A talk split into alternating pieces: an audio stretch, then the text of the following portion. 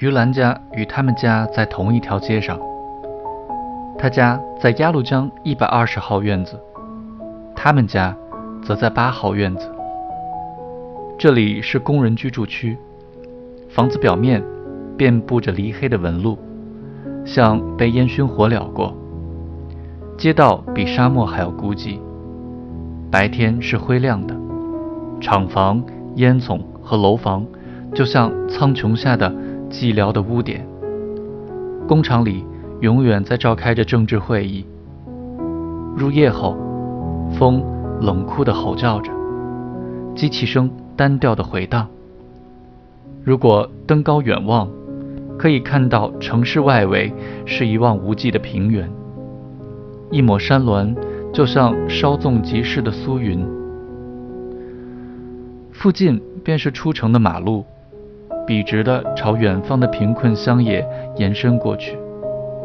送菜的马车就从这条路进城，撒下马粪，在烈日下晒干。变成了团团碎草，在墙根下瑟瑟发抖。开裂的油毡纸在风中抽搐着，理发店的铁招牌总是哒哒哒的作响。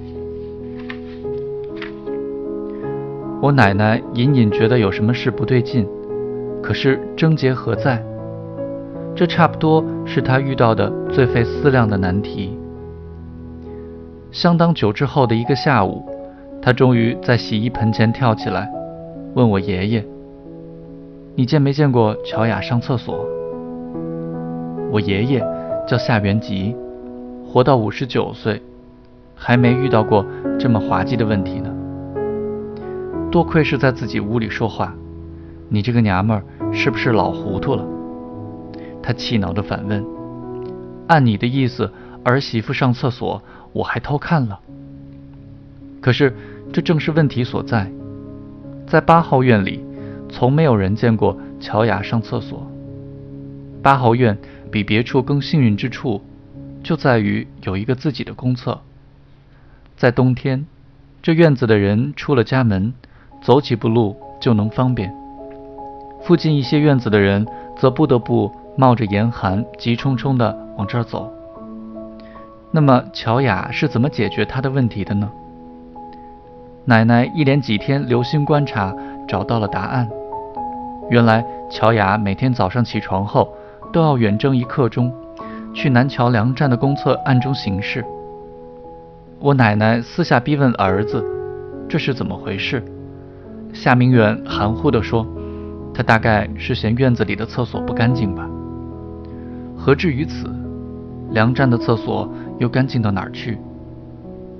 齐凤珍对此极感迷惑，却不声张。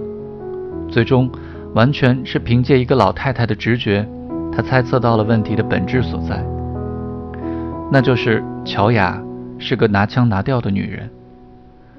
乔雅在藏起自己认为不堪的一面。自他过门以来，我奶奶不仅从没见过他上厕所，还从不曾听到他咳嗽。吐痰和放屁，他从不把内衣裤晾在院子里，而是像个守财奴似的晾在自己房间窗台下的小绳子上。我奶奶乘胜追击，把侦查行动深入下去，终于发现了另一个被隐藏起来的事实：这对小夫妻一直在偷偷使用避孕套，用过之后就由乔雅藏起来，上班的时候带走扔到别处去。至此，乔雅为何始终无法怀孕的秘密就败露了。双方家长坐在一起郑重商讨，形成了一份口头上的我们老人的意见。乔雅又一次屈服了。夏明远倒是感到无所谓，他的生殖力远胜其头脑，几乎一天都没浪费。十个月后，承担着挽救婚姻重任的孩子就出生了。在乔雅怀孕前两个月，于兰也第二次怀了孕。这对朋友渐渐活动不便，应付上下班已感艰难，联系也就少了很多，只好相互写信倾诉苦闷。一个刚入行的邮递员不免对这种神奇的通信大惑不解。由于父亲就在邮局工作，乔雅对于如何不花钱邮递信件了如指掌。他和于兰给对方写的信都不贴邮票，并且把寄达地址和寄字地址颠倒过来。这样一来，在街头发出的信就被退给在街尾的对方，反之亦然。实际上，他们都把信投进同一个邮筒。这种免费的邮递活动带给他们一种冒险的乐趣。有一次，乔雅甚至直接在信封背面写了一句话。以发泄自己对怀孕的不满。最高指示：人类应当学会控制自己，做到有计划的生育。可是这一切并无益处，他日益苦闷。妻子怀孕期间，夏明远像天底下所有男子汉一样对她疏于照顾，这在乔雅口中被夸张为不闻不问。偶尔他下班后与工友喝酒。晚归之时，她泪痕已干，一言不发。虽说丈夫只不过是参与凑份子的廉价酒局而已，可是她看清楚了，他这个先进生产者是个奢侈、自私的混蛋，而工人阶级就是下班之后喝三个小时啤酒的阶级。乔雅的身体日益膨胀起来，生命的炉火却暗淡下去，全不知。未来是否有某个难以捉摸的时刻，好风在吹，好火在燃？问题在于他自己也不清楚，他的全部所需，既非像于兰那样是一个可令其心折的男人，也不是像别的女人那样是一个日子过得好的婆家，而是去北京读大学。就像小时候妈妈索玉琴带到餐桌上的不是饭菜，而是代食品一样。命运再次为乔雅派发了替代品，一个皱巴巴的男婴。当这个营养不良、颇具土豆和泥鳅的气质的婴儿被技术拙劣地拖出产道，旋即又被抱回到市立第五医院的一间拥挤了七名产妇和他们的婆婆、姨婆婆、姑婆婆、奶奶婆婆，以及后者们为了防盗而永远随身携带的。装有鸡蛋和红糖的小篮子的病房里时，乔雅还没有从麻醉状态中完全清醒过来。她耳边听到一声小猫般的哼吟，穿透了煮着医疗器械的高压锅的尖利吠叫声。那正是他的儿子因为不愿来到人间发出的懊恼啼哭。他闭着眼睛拒绝看婴儿，他在麻醉剂的作用下漂浮着，却从未有过的清醒。人生就像一首悲伤的歌，如今又增加了新的痛苦乐句。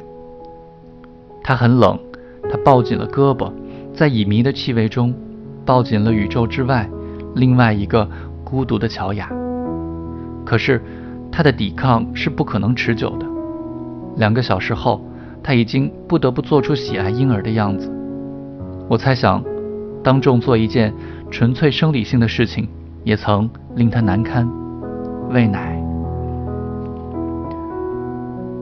我与陈瑶第二次见面是在八个月后，那时我住在姥姥家，很害怕一个人。我能闻到她的味道，一个老年人闻起来是老的，一个中年人闻起来是中年的，一个小孩闻起来像柿饼，一个少年闻起来像雨前的月光。这人的气味与众不同。闻起来就像去年腌制的雪菜叶子。我们六个人睡一间屋子，他却独霸一间小屋子。他个子很小，可是极受尊敬。所到之处，光线都为之一暗。这个携带阴影的人就是太姥姥，娘家姓启，户口簿上叫乔启氏，其实有自己的名字，叫启淑君。谁都无法让乔启士相信，我姥爷，也就是他的儿子乔允生，已经五十七岁了，而不只是只有五岁。他的记忆滞留在了张学良在抚远门外检阅军队，而他作为妇女遗属代表，接受了少帅献上的一束白菊花的那一年。她也忘记了战死在山海关的丈夫。她太老了，思绪混沌，耳聋，骨目如绿松石，小脚走路摇摇晃晃，却永远有惊无险。有时她会被什么东西绊一下，踉跄连连，却从不跌倒。维奇波克顺，他吃惊地说：“这是满语，意思是门槛。其实姥姥家里根本就没有什么门槛。她很矮小，躺在床上就像一束挂面。有一天，我坐在饭桌边，桌子是空的，姥姥端来两只碗，每碗一只荷包蛋。太姥姥准确无误地把她的蛋夹给了我，不容置疑地说：‘给允生吃。’”姥姥说：“这不是允生，是夏冲。不是允生呐。”太姥姥吝啬地把荷包蛋夹了回去，可是十秒钟后又夹了过来，说：“给允生吃。”我就是这么判断出他的记忆只能维持很小的一会儿的。姥姥小声对我说：“别说话，偷偷吃。”我却站起来，趴在太姥姥耳边喊：“我是我，我是夏冲。”我还是吃到了荷包蛋，虽然大胆地暴露了自己的身份。我富有冒险精神。这是一九七六年夏末，这位夏冲四岁了，心高气傲起来。他仍然是个小个子，但能自己穿衣服、用筷子了，还跟乔雅学会了如何矫揉造作地唱《北京的金山上》，嘴巴张成 O 型，两手抱在胸前。宛如女高音，她很怕生人，但有了虚荣心，狂妄自大，爱显示自己比别的孩子强。她站有站相，坐有坐相，风度翩翩。被乔雅逼迫的痛哭了几场之后，还学会了写几个字。她的脾性与母亲一脉相承，自尊心强，受不得无理对待。谁对她粗声大气，她保准离谁远远的。好几天不肯原谅。乔雅心气高，瞧不起别的粗野小孩儿，她也拿腔拿调，跟着瞧不起。她日益认为自己不同凡响。